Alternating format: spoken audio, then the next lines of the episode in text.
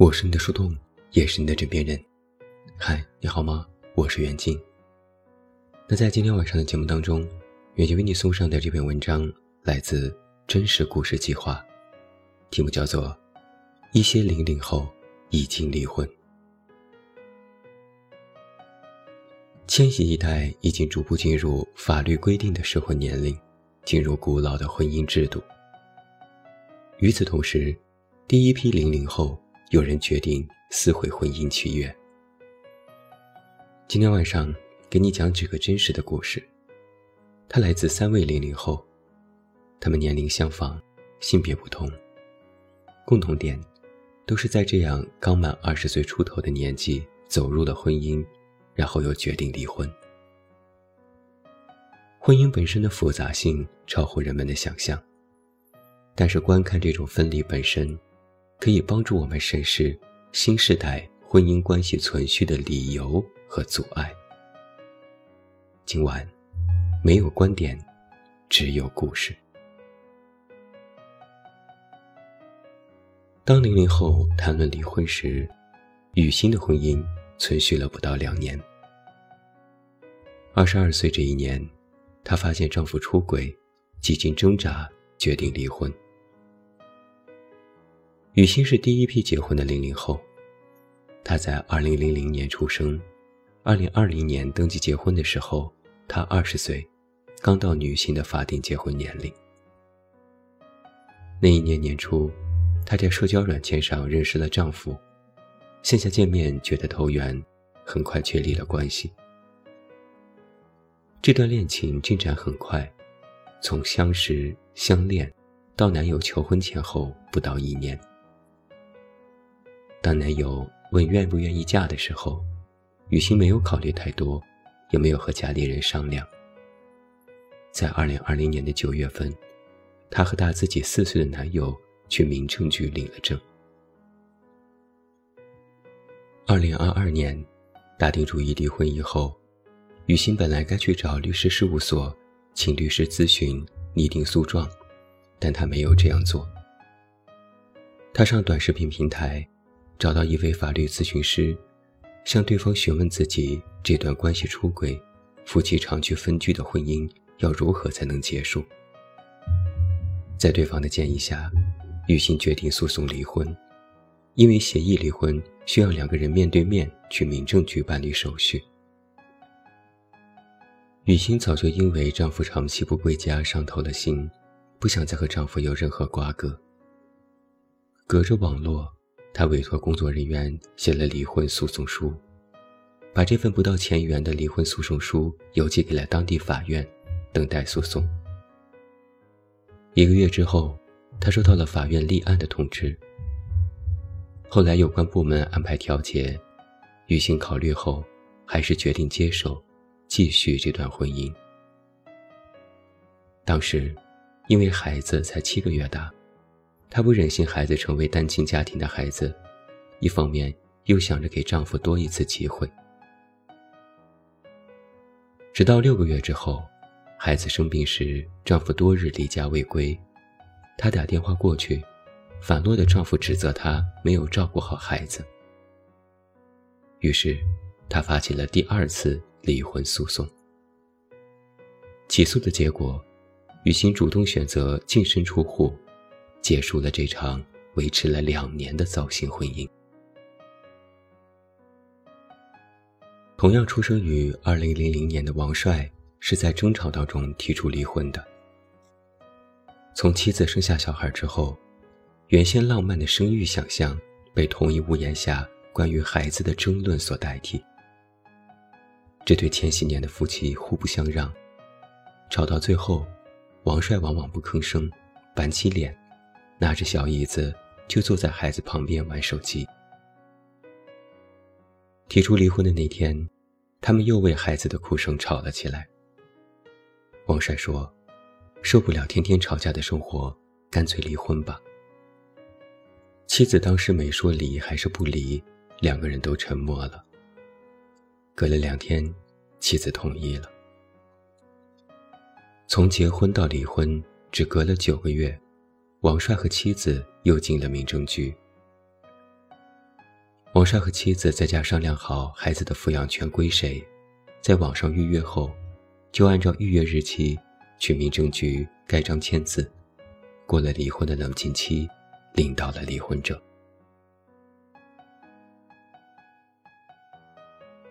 说到离婚这个话题，他们都觉得是婚姻走到了坎儿。在雨欣的讲述当中，她在婚姻中隐忍、委屈。丈夫是过错方，却恣意的多。婚姻出现端倪的那一天，雨欣的丈夫离家数周，突然打电话给雨欣，嘱咐妻子今晚自己要回家吃饭。雨欣从那通电话里读到了他今天心情不错，想回家看孩子的信息。因为工作的原因，丈夫婚后很少在家。雨欣放下电话就去做饭。内心的菜单里列了好几道丈夫喜欢吃的菜。饭后，雨欣翻看丈夫的手机，从外卖软件的消费记录里看到了一些宾馆房间的订单。面对质问，雨欣的丈夫答说：“可能是被人盗用了。”不以为然的态度激怒了雨欣。起手时，记忆翻回之前，她就曾在丈夫的手机里。翻到他和其他女性的暧昧的聊天记录，雨欣穿起衣服就要走。丈夫抱着孩子拦住她，争吵过后，她还是跑走了。等回家时，屋里不见丈夫的身影，孩子被放在卧室里睡觉。雨欣给丈夫打了十几通电话，丈夫都没接，他失踪了。那是一个关键的夜晚。婚姻在雨欣的面前，展露出了最让人灰心的一面。在进入婚姻之前，雨欣也幻想过婚姻的模样：夫妻可以和睦过日子，两个人即便有争执，但都能解决，毕竟夫妻没有隔夜仇。她从来没有细想过，除了争吵，婚姻当中可能也会发生出轨、背叛。这意味着双方关系和信任的破裂。那一夜，二十多岁的雨欣对婚姻产生了恐惧，可惜这一刻来得太迟，她已深陷婚姻之中。现在再回头看婚姻，王帅也觉得当初结婚太过于草率了，因为让女友意外怀孕。所以他不加思索地把女友娶回家，必须承担责任和后果。他对要如何抚养小孩，怎样才算是一个好父亲，没有头绪。他和妻子是高中同学，二零二二年初，妻子意外怀孕，两人决定结婚，给孩子一个名分。双方的家长也没有因为他们年纪小就进行阻拦。因为父母认为谈了那么久，有了小孩还蛮开心的。二零二二这一年，王帅刚好达到男生的法定结婚年龄。父母的愉悦冲淡了王帅的迷茫。他本身也不能算是成熟，见父母并不担忧，也就以为进入婚姻后也会一帆风顺。直到走进婚姻。他才意识到，从最初的时候就过于草率。萌发离婚这个念头的时候，王帅结婚不到九个月。许多的不理解，推着他冒出用离婚的念头来解决实际的问题。王帅从来没有想过，妻子会因为一些小事就冲他发脾气。他不理解妻子心情的变化，孩子降生后。王帅觉得妻子的脾气越来越暴躁。最开始，他认为是妻子分娩后身体不适，耐着性子去哄。但他也很快丧失了耐心，在发现妻子只要孩子哭闹就对自己发火的时候，他至今也不懂那一次的冲突为什么会发生。有一次回到家就去看儿子的状况。两手抱起孩子晃了两下，妻子立刻冲了出来骂，说这样会导致孩子眩晕。借着抱孩子，数落长期在外打牌的恶习，劈头盖脸的一顿骂。到现在，王帅很难回忆起和前妻相处的点滴。有时他也觉得自己好像只是做了一场梦，他仍然是那个二十二岁的男生，但却多了一个孩子。父母可以帮他照顾孩子，他仍然可以像以前一样和朋友们彻夜打牌。只是有些事可能彻底改变了，但他也说不清。孩子曾经是惊喜，现在对于他而言，更像是种麻烦。和妻子离婚的那个月，王帅发了一条短视频，是他左手拿着烟，大步向前吐烟圈的背影。标题上写着：“我那时二十岁，当然觉得自己很帅。”还有一个小伙子叫李华，同样是在二零零零年出生，老家在农村，周围环绕着山，家里种过水果，自产自销。李华和妻子是在工厂认识的，在这个高新工业园区，两人一前一后负责流水线上的产品。在此之前，李华其实很少和异性接触。在苦闷的工厂里，他留意到了这个因为完不成工作量躲在角落里哭的女孩子。李华其实很早就进了工业园区，辍学的原因是初二的那一天。他第一次逃课去网吧，在路上被老师发现。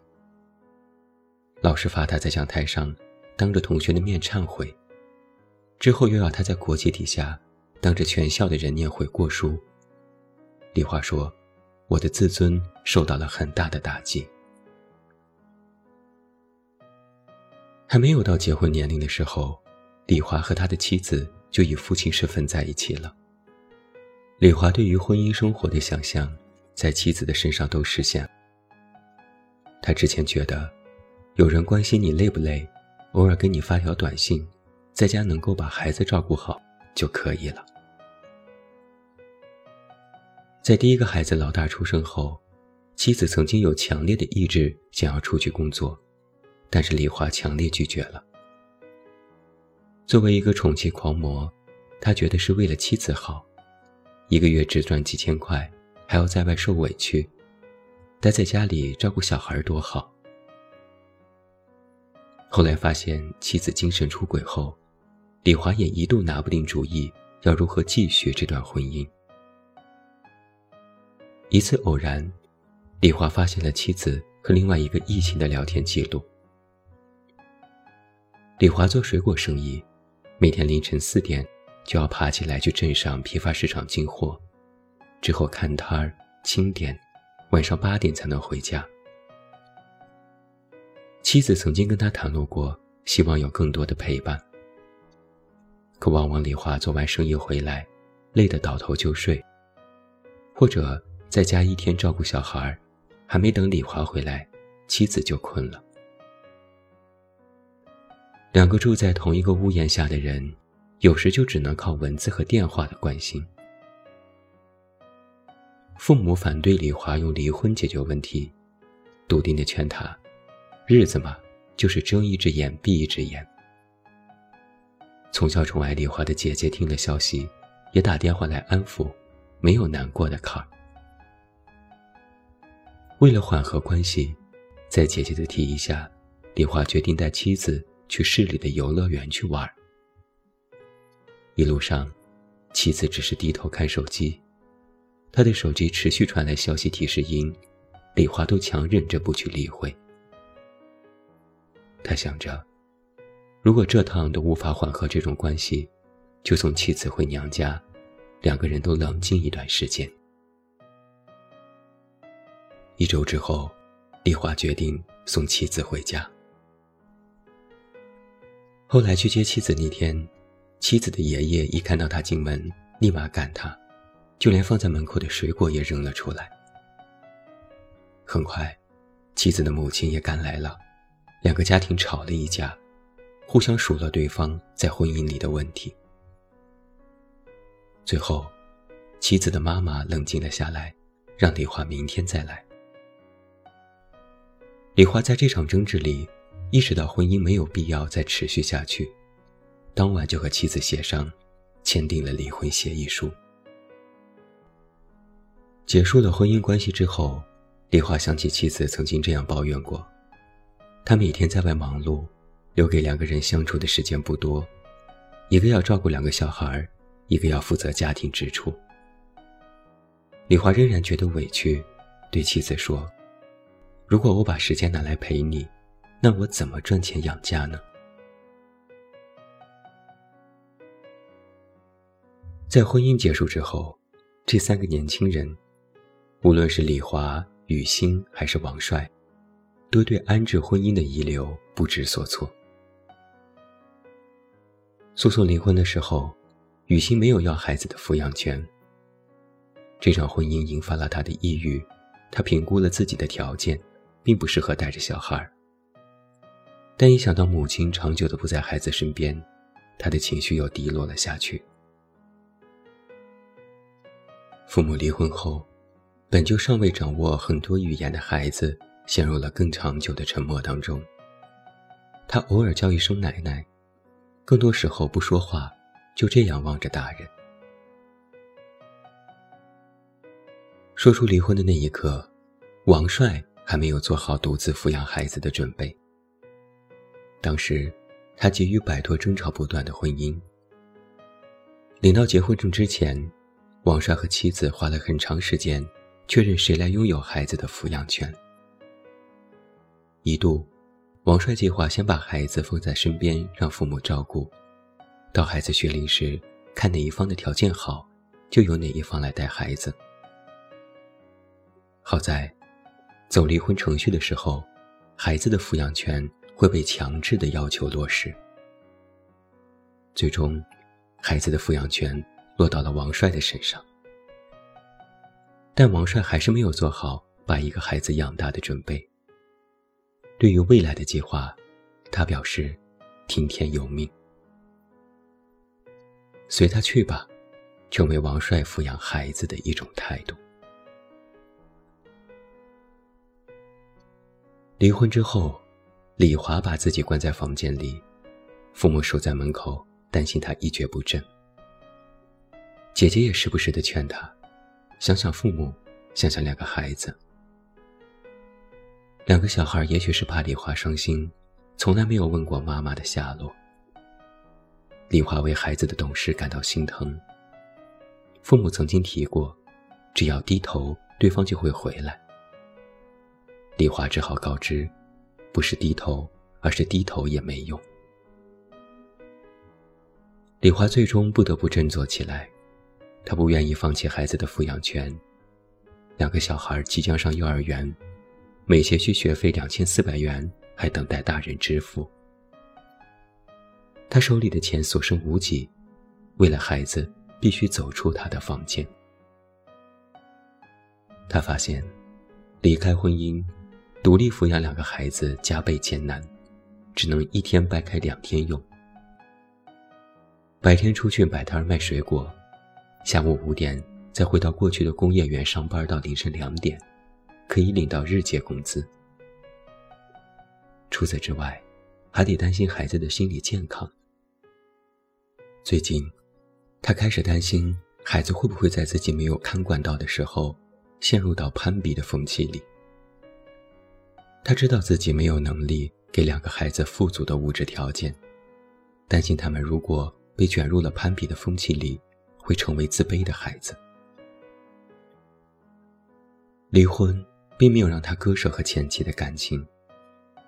有时候小孩还没回家，他也不会待在屋子里，整个人常常胡思乱想，想到他们在工厂里的生活，想到第一个孩子出生的快乐。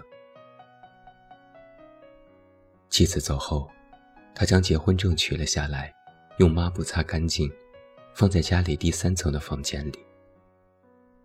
这个房间里装满了他从小到大最珍贵的物品，整个家除了他有钥匙，其他人都没有。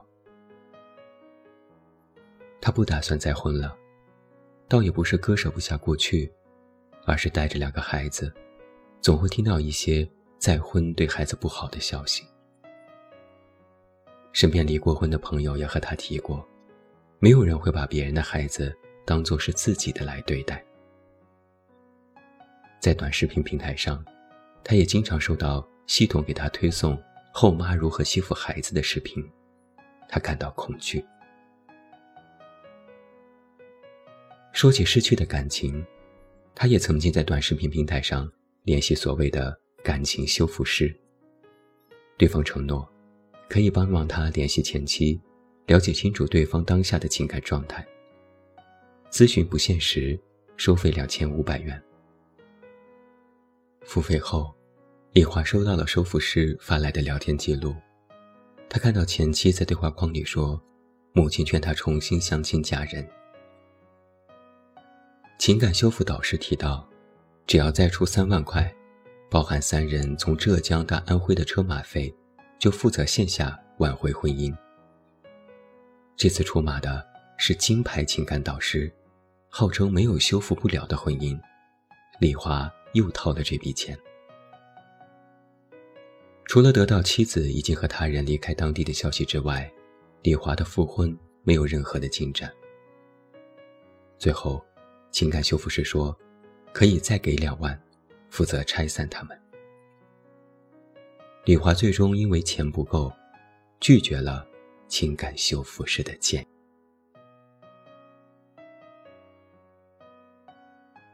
我是你的树洞，也是你的枕边人，也欢迎喜马拉雅的听友为我们本期节目投出你手中宝贵的月票，它对我很重要。